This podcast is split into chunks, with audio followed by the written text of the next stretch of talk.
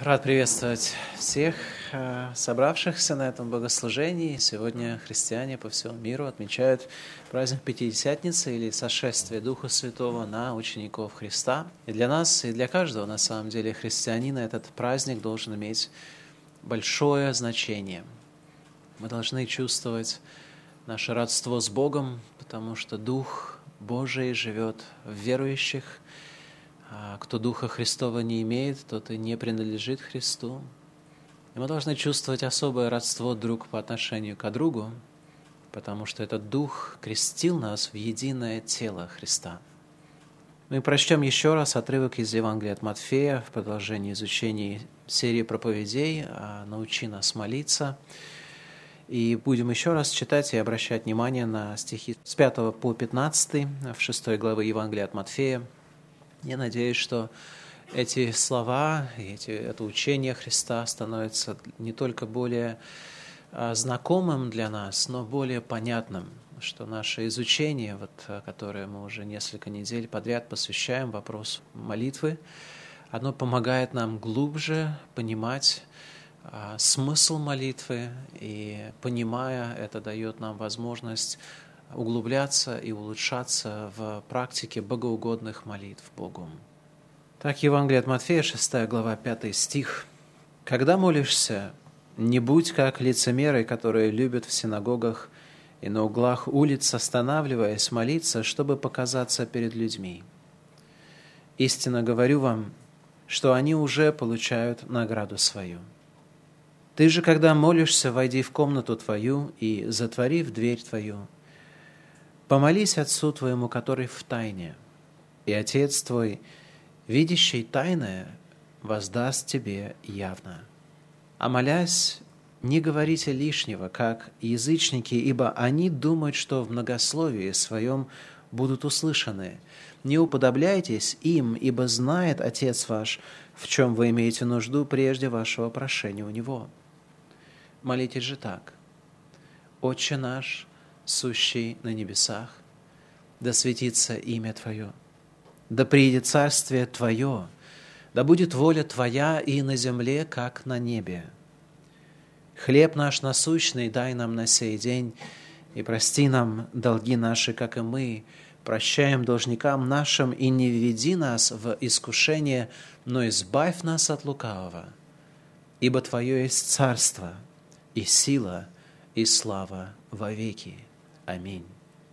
Ибо если вы будете прощать людям согрешения их, то простит и вам Отец ваш Небесный. А если не будете прощать людям согрешения их, то и Отец ваш не простит вам согрешений ваших. Аминь. Мы продолжаем изучать прошение или учение нашего Господа о том, как нужно молиться. Помните, что ученики Иисуса Христа, которые наблюдали за жизнью Господа, один из учеников в один момент сказал, «Господи, научи нас молиться».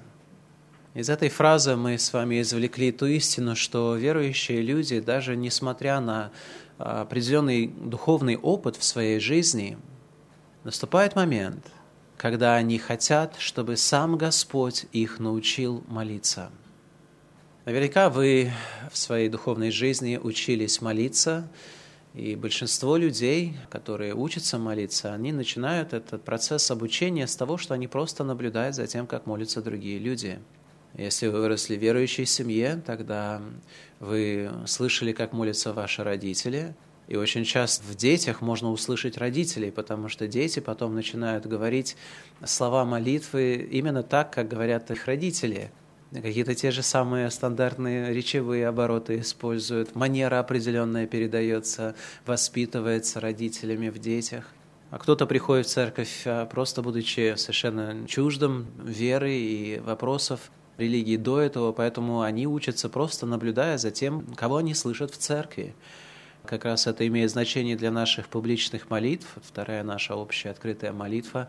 Вы не думаете, может быть, об этом, но вы учите людей молиться, когда вы молитесь вслух. Кто-то приходит сюда, и если у них нет практики молитвенного общения с Богом, и нет другого церковного опыта, то они а, учатся молиться, слушая вас. Это большая ответственность, поэтому, когда мы открываем уста наши в собрании. Но вот ученики Иисуса Христа, это же были люди, которые были воспитаны в культуре молитвы. Каждый день в жизни верующего иудея это был день молитвы. Они начинали этот день с молитвы, они заканчивали этот день молитвой. Молитвы были прописаны на тот момент уже практически на всякий случай жизни. Так же, как сегодня есть э, православной концепции молитвослов, где вы можете взять эту книгу и смотреть и читать молитвы, которые предназначены на случай одного, другого, утренние, вечерние, когда нужно жениться, когда что все происходит, все это прописано – и люди уже выросли в этом, и тем не менее люди, которые выросли вот в этой культуре молитвы, наблюдая за Господом Иисусом Христом, они понимают, что все вот это человеческое учение молитвы, это все-таки не то, что означает, нужно, как нужно молиться. И ученики в какой-то момент это осознали. Они осознали это в своем религиозном опыте. И я говорю о том, что мы с вами должны прийти в нашей духовной жизни – когда нас не интересуют больше ни примеры других людей, как они молились, ни то, что нам объясняли, но мы хотим, чтобы Господь научил нас молиться. Не означает, что учение предыдущих а, людей в нашей жизни не играет никакой ценности, но это означает, что действительно мы идем к первоисточнику. Мы хотим, чтобы сам Бог учил нас – и это привилегия человека, который знает Бога. Мы не связаны тем, чтобы просто смотреть друг на друга, читать книги других людей. Мы имеем доступ к Богу в молитве. И Бог может учить нас. Молитва «Отче наш» – это пример молитвы, это образец молитвы, это учебное пособие – это не текст, который мы должны выучить наизусть и потом зазубренным образом уметь повторять это не печать на другое наше молитвенное прошение, как, знаете, я думаю, складывается у некоторых людей, что мы сначала говорим то, что мы хотим, а потом мы говорим молитву «Отче наш», знаете, своего рода как печать такой. Вот и когда Бог знает, что вот человек помолился молитвой «Отче наш», тогда он говорит, ну вот печать на месте, можно подписать. Не для этого Бог давал нам молитву «Отче наш», не в этом ее суть. Она дана для того, чтобы мы получили наставление, чтобы мы научились, как нам действительно нужно в молитве обращаться к Богу. И сегодня я хочу обратить наше внимание на молитву «Отче наш» еще раз для того, чтобы мы продолжали учиться. На первом богослужении я э, амбициозно сказал, что я постараюсь покрыть первую часть этой молитвы целиком. Но в конце богослужения обнаружил, что смог покрыть только первую часть этой молитвы. Поэтому я даже не буду делать попытки. Давайте мы посмотрим на текст молитвы «Отче наш», и вы обратите внимание, что она делится на две составляющие, очень четкие составляющие. И сегодня мы будем обращать наше внимание на первую составляющую, первую половину этого прошения и первую, на самом деле, просьбу. Господь говорит, молитесь же так. «Отче наш, сущий на небесах». И в прошлое воскресенье мы с вами говорили, что вот уже эта форма обращения, она делит людей. Эта молитва она предназначена для тех людей, которые знают Бога как своего Отца, для рожденных выше христиан, для тех, которые веруют в Иисуса Христа праведно, веруют внутри себя, веруют от сердца, верой спасительной. Только эти люди во всем смысле, во всей полноте этого смысла могут сказать Богу «Отче» могут назвать его своим отцом. Только в них живет тот дух, который говорит внутри нас «Авва, Отче». И первое прошение, которое Господь говорит, должно исходить в нашей молитве, Он сформулировал следующим образом. «Да светится имя Твое». Второе прошение «Да приедет царствие Твое». И третье да будет воля Твоя и на земле, как на небе. Что характерно для вот этой первой части молитвы, это то, что здесь присутствует только одно местоимение, это местоимение второго лица единственного числа, что означает «ты», да, то есть это здесь все сказано с тем, что речь идет о том, что принадлежит Богу. Да светится имя Божье, да приедет Царствие Божье, да будет воля Божья на земле, как на небе. И мы говорили, что вот эта последовательность, она является наставлением в молитве. Что вот эта последовательность должна обращать наше внимание на то, что первостепенно – для Бога видеть в молитвах своего народа. И то, что Он хочет видеть, это чтобы наше стремление о Божьем имени, о Божьей славе было первостепенным стремлением. Почему об этом говорится? Почему Бог на это ставит акцент? Ну, потому что, очевидно, люди не стремятся прославлять Бога. И когда люди не стремятся прославлять Бога, Бог глух к этим молитвам. Главным стремлением каждой молитвы, главным, абсолютно главным стремлением каждой богоугодной молитвы есть слава Божия. Бог не приемлет молитв, которые, по конце концов, не служат для этой славы, для этой цели. Бог все делает для своей славы. Это то, что нам необходимо усвоить. Каждый раз, когда я имею возможность говорить об этом, что и я утверждаю, что Бог делает абсолютно все для своей славы, и кроме как для своей славы Бог не делает абсолютно ничего, вы знаете, это почти всегда вызывает негативную реакцию в слушателях. Внутри человек так думает – что это звучит почти как оскорбление. Люди, которые слышат, что Бог делает все для своей славы, они тогда готовы назвать Бога главным эгоистом. Они думают, что в этом смысле тогда э, все горе, все их беды, это оказывается Бога нужно винить, потому что Он вот просто не дает нам блага для нашего блага. Он все делает для славы своей, поэтому Бога можно обвинять во всем, что угодно. Совсем недавно здесь беседовать с молодым человеком, было, наверное, моего возраста. И мы с ним разговаривали, и э, он просил денег, а я старался все-таки направить его внимание на то, что ему нужен Бог. И как только я сказал, что вам нужно к Богу обратиться, вам нужно взыскать Господа, он начал объяснять, почему э, как раз ему это не нужно – и в конце концов, то есть он давал какие-то такие вот маленькие а, аргументы, и я старался все-таки контраргументировать и говорить, что вам нужен Бог, а он потом, знаете, так, в конечном, как конечный аргумент он сказал, у меня умер племянник, и он говорит, вот он умер, там была, по-моему, какая-то или катастрофа в машине, или что-то такое, то есть такая была смерть. И он говорит, зачем мне такой Бог?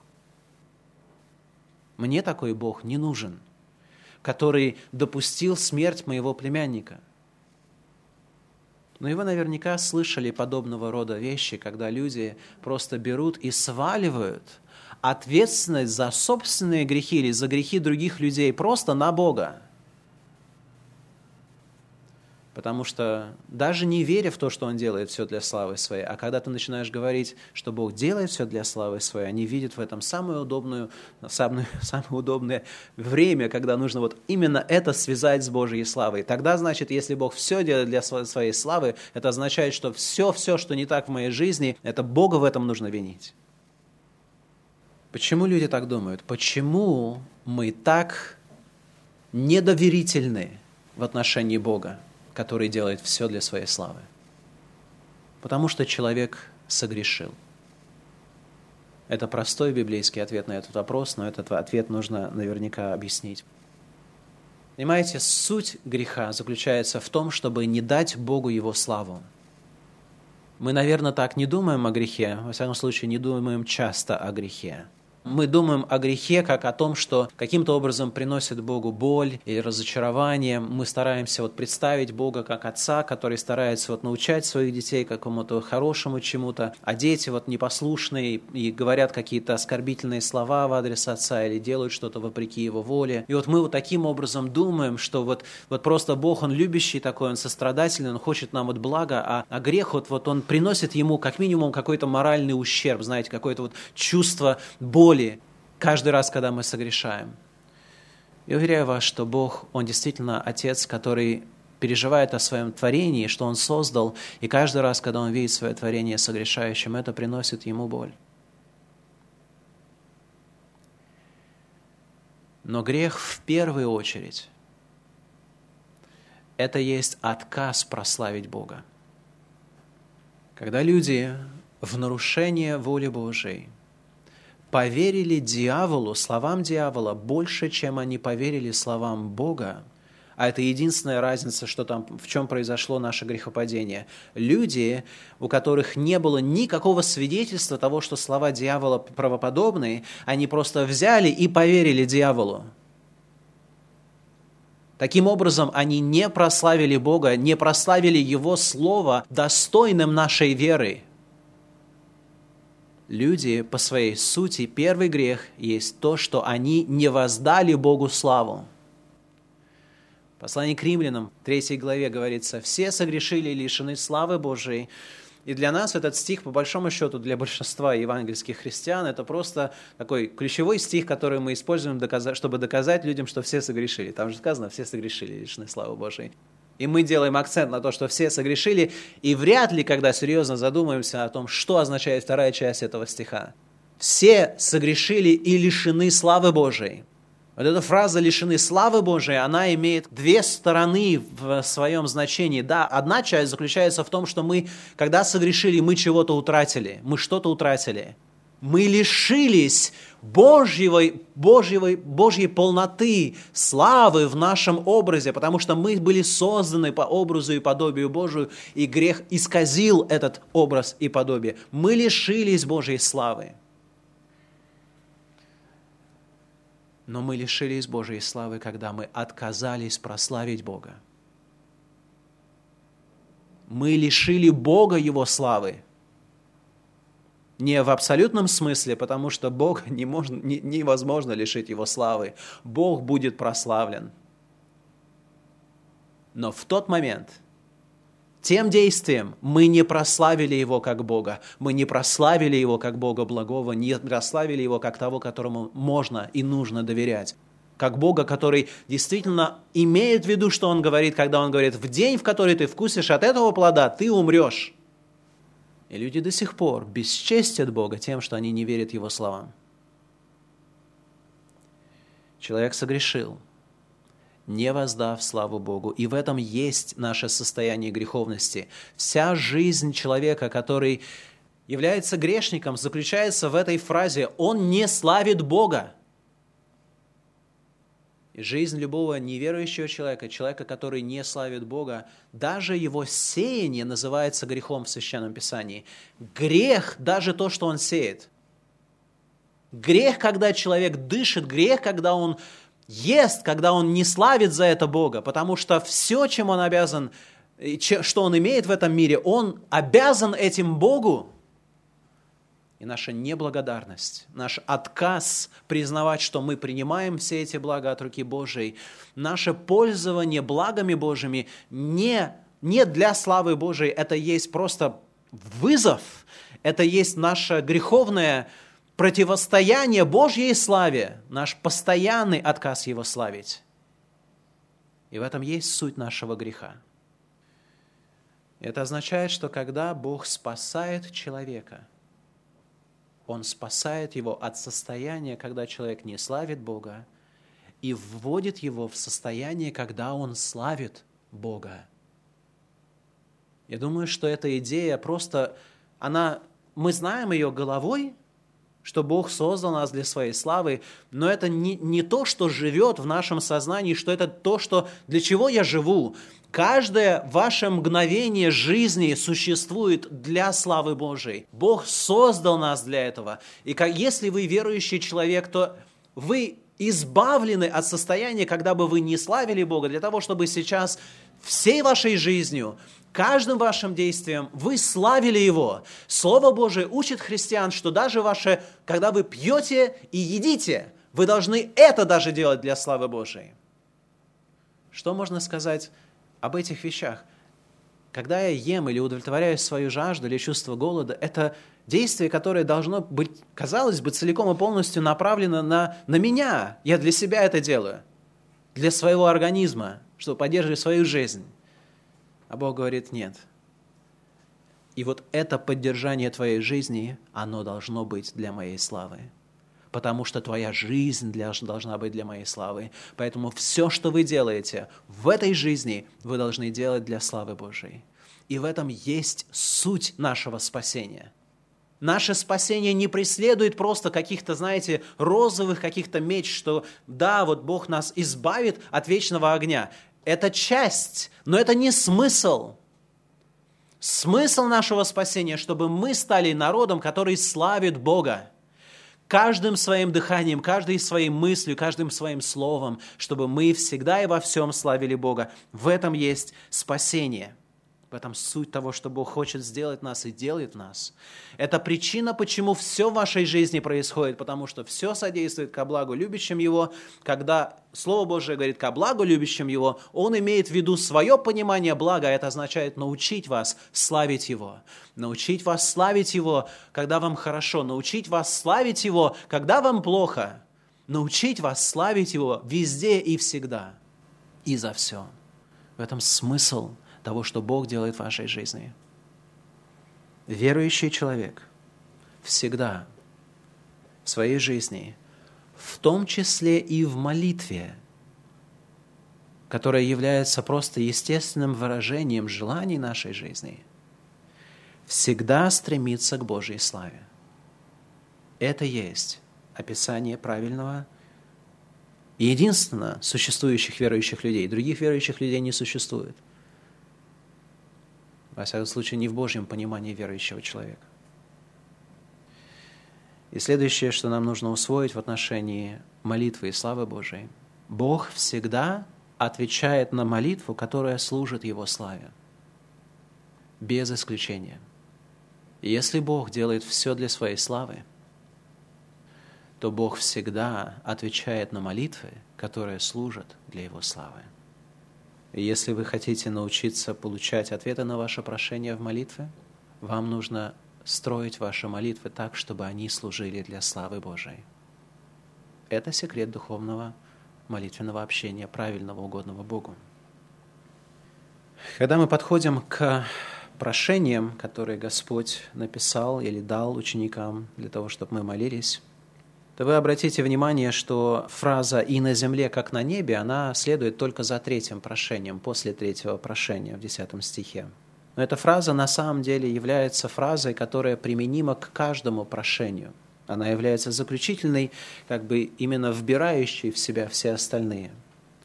Мы должны молиться и думать, да светится имя Твое и на земле, как на небе. Да приидет царствие Твое, и на землю, как оно существует на небе. Да будет воля Твоя и на земле, как на небе. Потому что Бог на небе пребывает в абсолютной славе. Имя Его на небе свято. Царство Его на небе не знает никакого противления. Воля Его исполняется абсолютно совершенно на небе. Единственное, что мы тогда делаем нашей молитвой, это как раз мы стараемся Божие, святое, абсолютно славное присутствие на небе, чтобы оно отразилось на земле, потому что для этого мир существует, для этого мы существуем на земле. И в этом смысл каждой молитвы – Каждая молитва должна преследовать эту цель – славы Божией на земле. Давайте мы посмотрим на прошение, и сегодня, как я говорил, мы будем обращать внимание только на первое – да светится имя Твое. Удивительно, с одной стороны, может быть, а может совсем даже не удивительно, что первое прошение, которое Господь говорит, оно говорит об имени Божьем. Имя Божие, Бог являет не каждому человеку. Даже мы сами, будучи людьми, у нас есть имена, мы не афишируем свое имя и не доверяем его людям, которым мы не хотим доверять или мы не знаем которых. И люди, как раз, которые знакомятся и ближе узнают друг друга, они узнают имена друг друга. И есть имена, которые, знаете, ну, наши имена в документах, и мы можем, и требуют от нас, чтобы мы давали их разным людям. И это, наверное, не, не, не самое сокровенное, что мы можем открыть. Но вот когда люди действительно глубоко узнают друг друга, тогда они узнают именно глубоко имена друг друга. Они даже придумывают имена друг другу, потому что отражают в этом имени суть этого человека – если вы посмотрите на все мироздание, вы можете везде видеть следы Божьей славы. Вы можете везде видеть следы Его величия, Его силы, Его мудрости. Весь мир, все творение об этом говорит. Но вы можете смотреть, пока вы не выглядите свои глаз, и вы никогда не увидите там имя Бога. Вы его не узнаете, потому что имя Бога открывается только тогда, когда Бог конкретно, самостоятельно открывает его своему народу. И только ограниченное количество людей на земле знает имя Бога. Слово Божие говорит, чтобы мы молились о том, чтобы имя Божие светилось. Это звучит очень странно, я думаю. Слово «светиться» — это однокоренное слово, слово «святой», то есть «да будет оно свято», да будет имя Твое свято. Неужели имя Бога не святое имя? Ну, конечно же, само по себе имя Бога, оно свято. Проблема заключается, опять же, в том, что хоть оно свято, люди его не почитают как святое имя. Подумайте о том, как люди, даже люди, которые знают имя Бога, как они его используют. В России в силу того, что все-таки у нас история, она вбирает в себя э, христианское вероучение, течение. Отчасти люди знают или думают о себе, что они знают Бога. И фраза «Боже мой, Господи» — это фраза, которую можно слышать практически в любых обстоятельствах. Но назвать это тем, что это, и эта фраза или э, эти слова означают, что люди светят имя Божие, нельзя – как часто люди просто, знаете, даже самые невинные такое использование, когда люди говорят, о, Господи, э, это означает какое-то удивление. Как часто Господи или Боже мой, это означает какое-то раздражение. Как часто люди просто используют это имя бессмысленно – даже не беря во внимание, что они берут и употребляют имя Бога в суе, что означает абсолютно бессмысленное использование этого имени, как минимум. Имя Иисус, оно для тех, кто научился им дорожить, оно дорогое имя – но для некоторых людей это просто форма, опять же, так же, как используют имя Господа в суе, так они используют имя Иисус в суе. Есть имя Бога, которое мы берем из Ветхого Завета, это Иегова – и это имя а вообще в России, я думаю, не котируется никоим образом, потому что у нас есть целое религиозное движение, которое называет себя этим именем свидетелей Иеговы. И все, что они сделали, они сделали это имя безвкусным или даже омерзительным для людей. А это святое имя Бога. Если вы еврей, евреи даже боятся его произносить.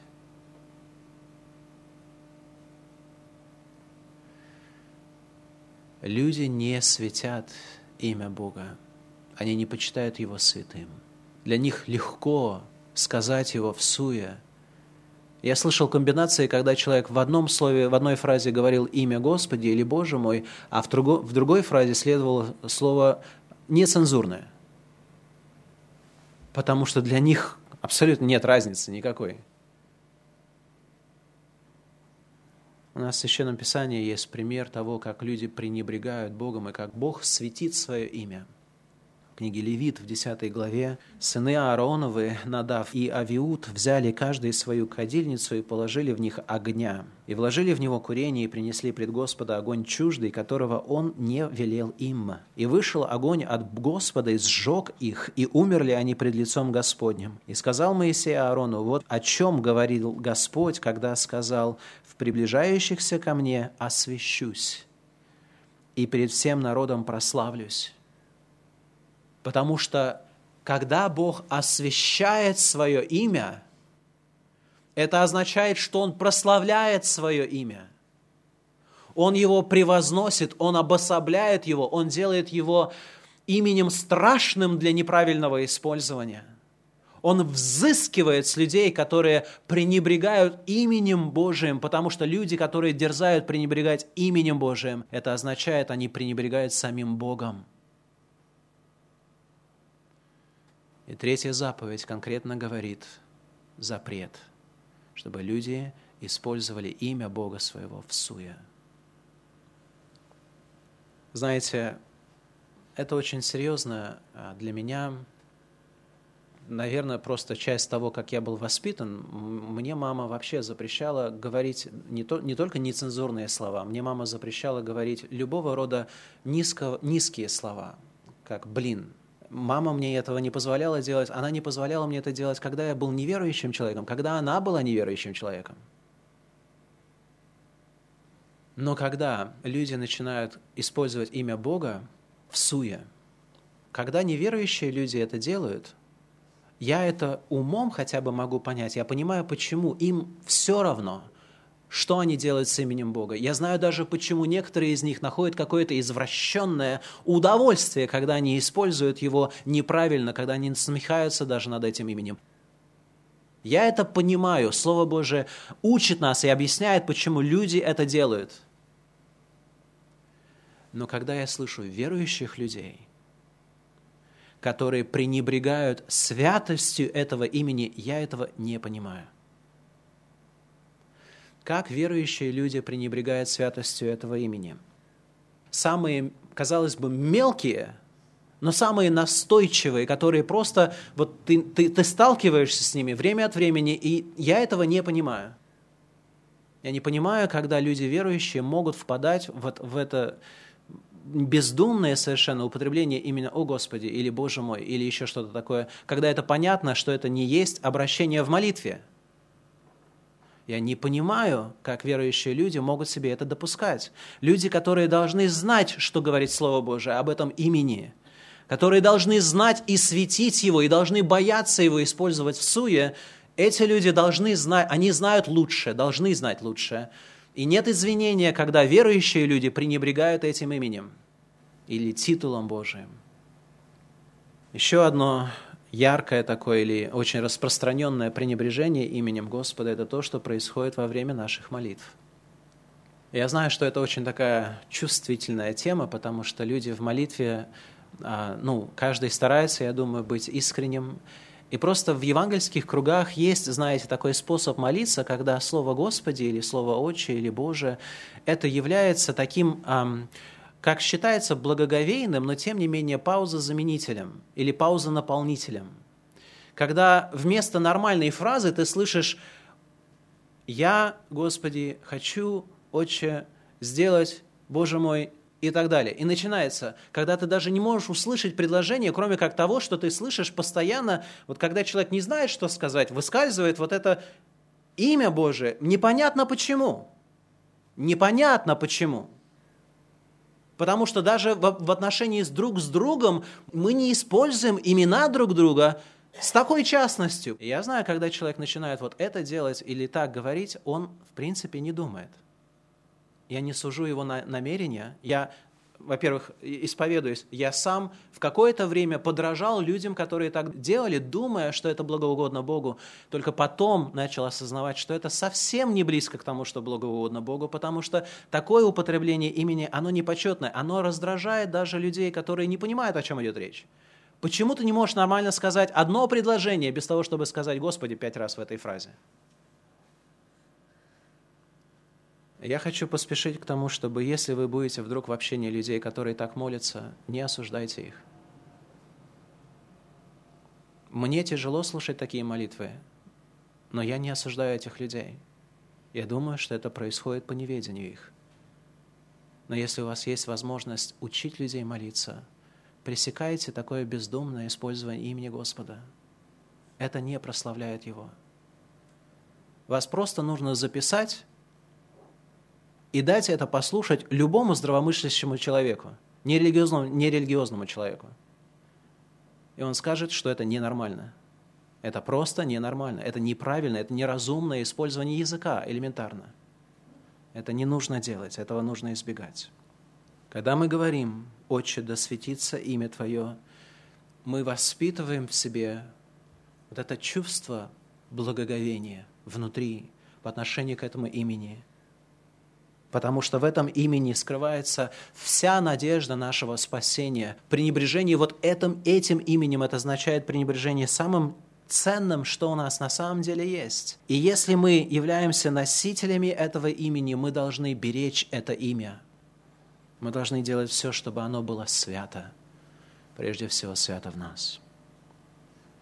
Для того, чтобы имя Божие светилось и на земле, как на небе – тогда необходимо, что оно, чтобы оно было известно. А слово «известно» мне сразу это говорит о нашей ответственности, это имя проповедовать. Мы должны провозглашать это имя. Хоть здесь конкретно говорится об имени Бога, но мы знаем, что Бог он дал Иисусу Христу имя превыше всякого имени, даже дабы пред именем Иисуса преклонилось всякое колено небесных, земных и преисподних, и всякий язык исповедовал, что Иисус, Господь Иисус Христос, слава Богу Отца.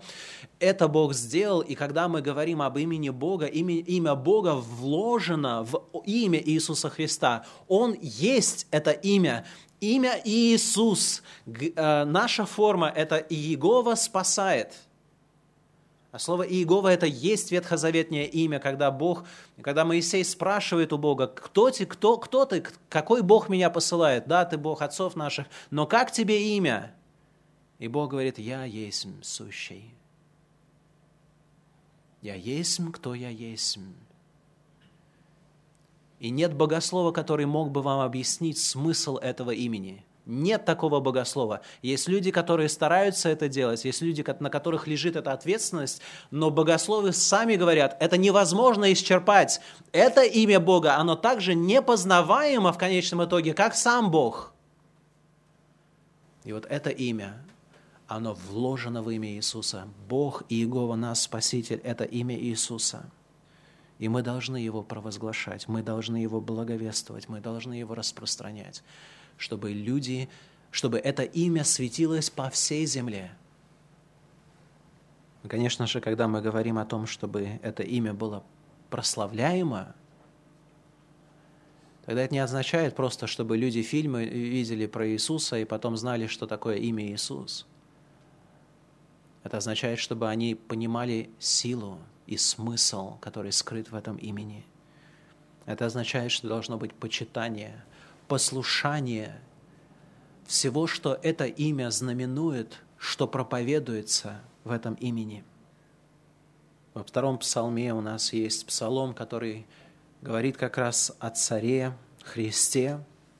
И Слово Божие говорит, почтите Сына, чтобы Он не прогневался и чтобы вам не погибнуть в пути вашем, ибо гнев Его возгорится вскоре, блаженны все уповающие на Него. Нам необходимо чтить это имя. Каким образом Божье имя светится или почитается или прославляется в нас?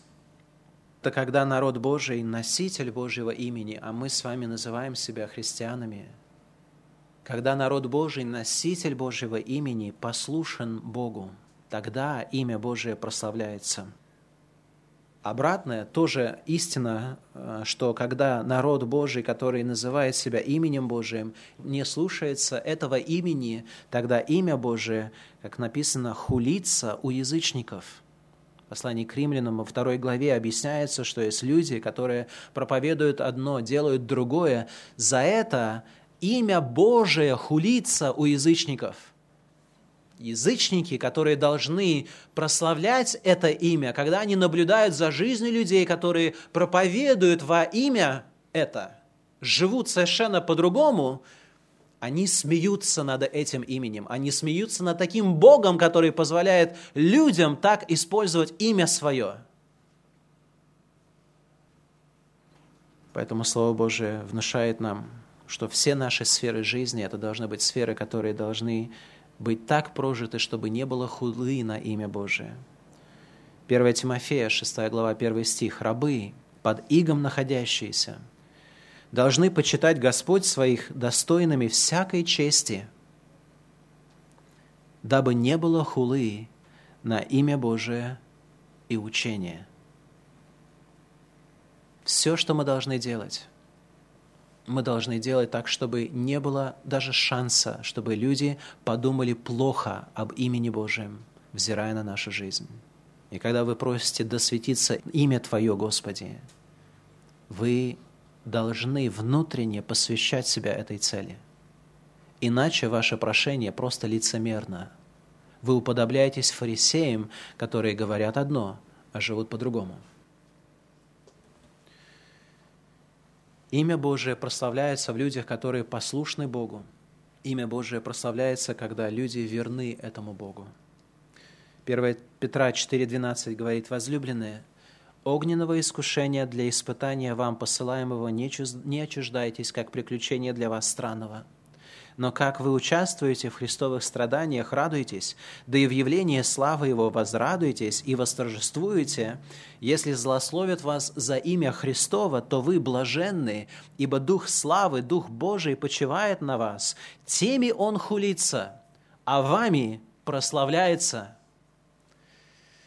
Здесь Слово Божие утверждает, что люди, которые терпят несправедливые страдания за имя Иисуса Христа, во имя Иисуса Христа, пусть люди, которые причиняют эти страдания, они хулят это имя, но вами это имя прославляется. Кто-то смотрит на вашу жизнь, и ваша жизнь, которая готова терпеть страдания, лишения и даже смерть во имя Иисуса Христа, это прославляет имя Христа наша готовность лишаться и терпеть несправедливые страдания ради Христа прославляют Христа. Христос так прославил нас, когда Он умер за нас. И имя Божие светится и прославляется, когда народ Божий служит Богу, творя добро и проповедуя спасение в имени Христа. Протворя добро, это должно быть знакомо нам, потому что мы хорошо должны знать слова из Нагорной проповеди. Пусть люди, которые видят ваши добрые дела, если они будут видеть их, то тогда они будут прославлять Отца вашего Небесного. Но я думаю, что все-таки люди в отношении добрых дел имеют какое-то свое особое суждение и на самом деле не творят добрые дела для славы Божией у нас э, слишком глубоко, наверное, вот искаженная религиозность наша заставляет нас думать, что добрые дела – это своего рода такая валюта духовная, которая используется как средство для того, чтобы приобрести какой-то внутренний покой, когда вы нагрешили. И вы понимаете, вот сейчас вот вы там наделали кучу дел, и вот вам нужно каким-то образом успокоиться, вы пошли делать добрые дела. Жертвовать направо и налево, там, знаете, вот бомж, которого вы постоянно игнорировали, вдруг становится вашим лучшим другом, и вы ему готовы отдать полсостояния. Такие добрые дела не прославляют ничего, они просто, вот человек, который, для чего он делает, он получает эту награду, как и люди, которые молятся там открыто, там для того, чтобы люди увидели, как Христос говорит, ну они уже получают свою награду, так и Бог смотрит на вас, вы получили утешение, все, вы получили свое. Вы ради этого делали это дело, вот оно вам отдало то, что, для чего вы его делали.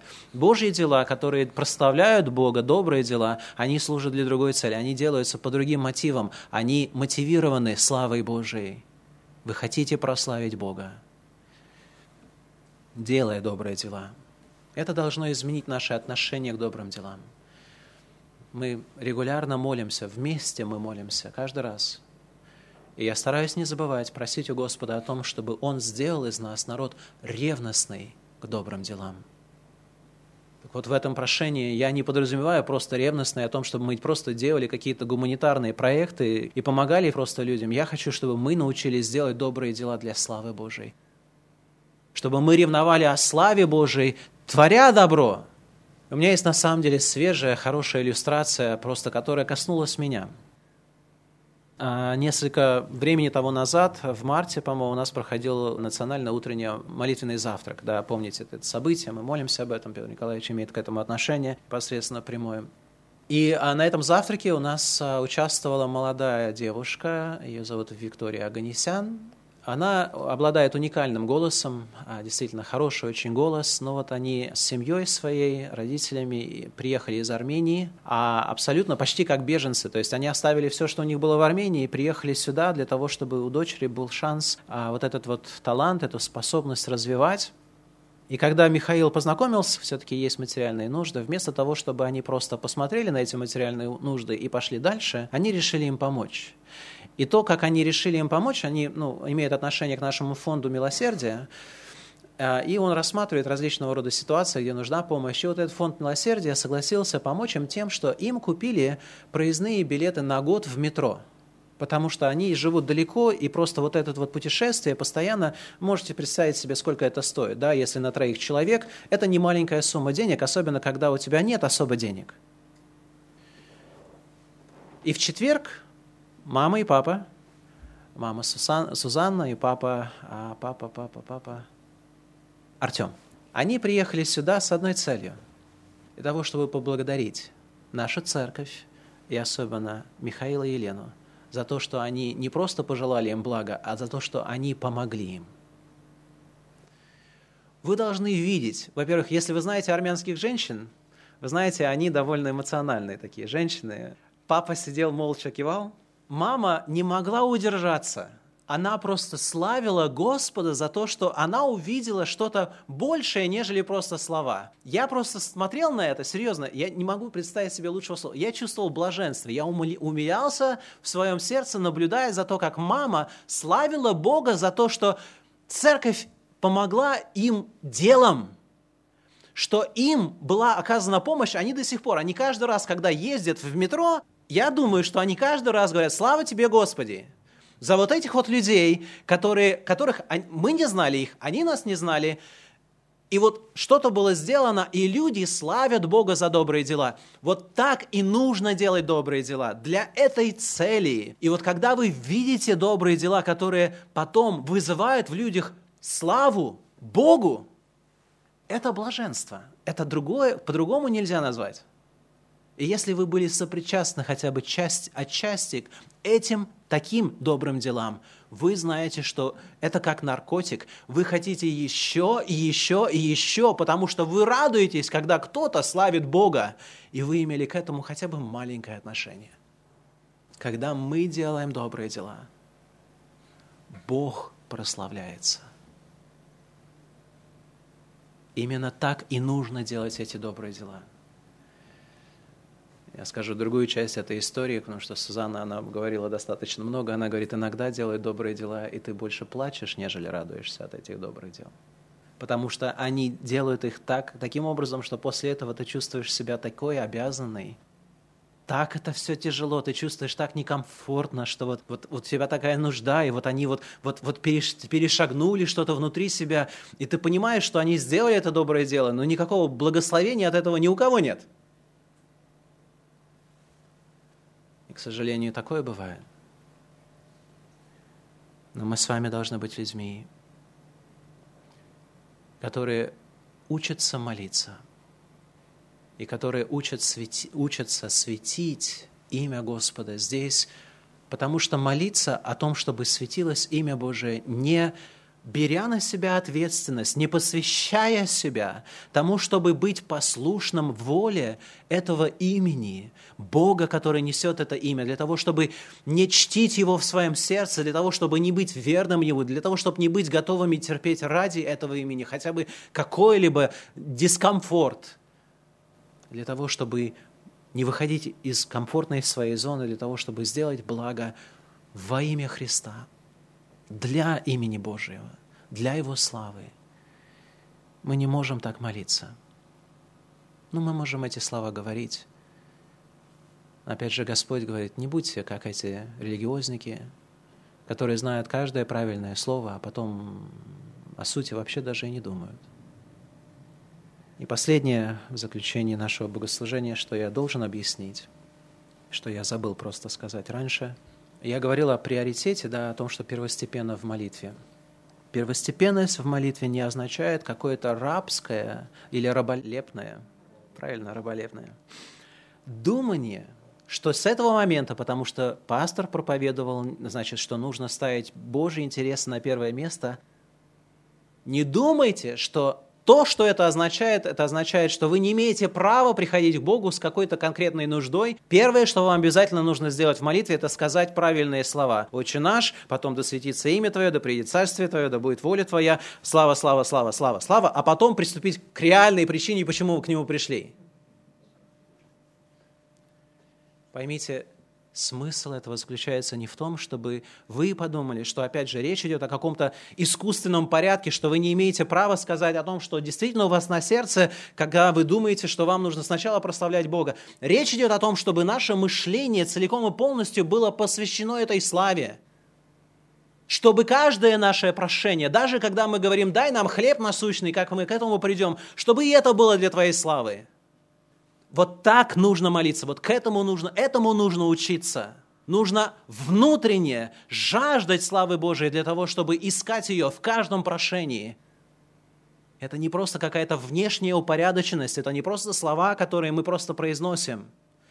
С другой стороны, уверяю вас, если вы жаждете славы Божией, это найдет выражение в вашей молитве. И я думаю, что особенно в молитвах, которые есть, являются молитвами вашими, частными, тайными, скрытными, которые никто не видит, вы будете посвящать время тому, чтобы искать в молитве славы Божией, явление Его славы, чтобы имя Его светилось, чтобы это было первое, что живет в вашем сердце, потому что что у кого болит, то о том и говорит. И первое, что вырывается из, из наших уст, это есть показатель чего-то.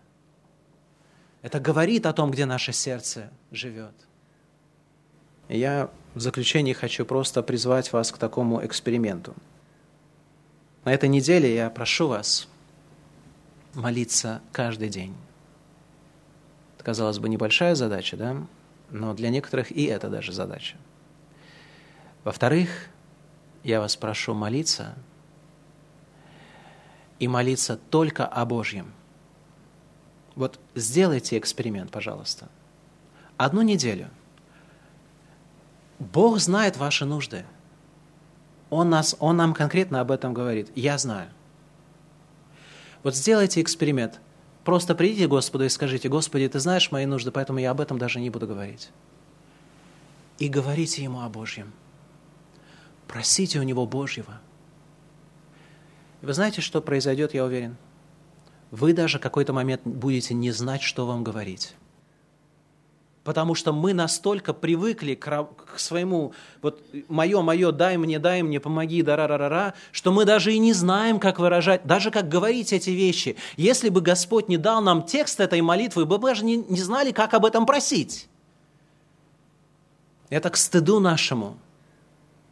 Бог, который все, все создал и нас создал для своей славы. Народ, который существует для Его славы, даже не знает, как об этом говорить. Потому что это так далеко от наших сердец, а это не должно быть. Одну неделю сделайте эксперимент в ваших тайных молитвах. Не молитесь о ваших нуждах, молитесь о Божьих нуждах. Остальное скажи, Господи, Ты знаешь, я знаю, что Ты позаботишься этого будет достаточно. Это изменит ваше отношение к молитве. Кстати, если кто-то вас попросит молиться о какой-то нужде, не говорите им, нет, извините, пастор сказал, чтобы я молился только о Божьем. Носите бремена друг друга, молитесь. И если вы молитесь в публичном контексте, не, не делайте никакого вида. Не нужно здесь играть в игры. Мы говорим о сердце нашем, мы говорим о, о том, что Бог видит – чтобы действительно Он изменил наше сердце. Поэтому пусть Господь благословит нас с этого дня глубже осознавать смысл прошения, да светится имя Твое, и пусть это изменит нашу молитвенную жизнь. Отец наш Небесный, мы благодарим Тебя за Твою любовь к нам, за то, что Ты наставляешь и научаешь нас. Боже, прости нам нашу жизнь, которую мы так часто живем и направляем в русло, которое служит не для Твоей славы, а больше для нашего удовольствия, для нашего комфорта.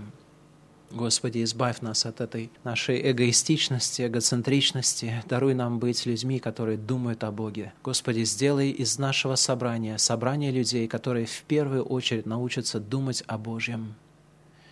Я уверен, лучшего тогда места на земле просто не будет. Потому что там, где люди думают о Божьем, там Бог думает об этих людях, и там есть истинное благословение и слава Твоя.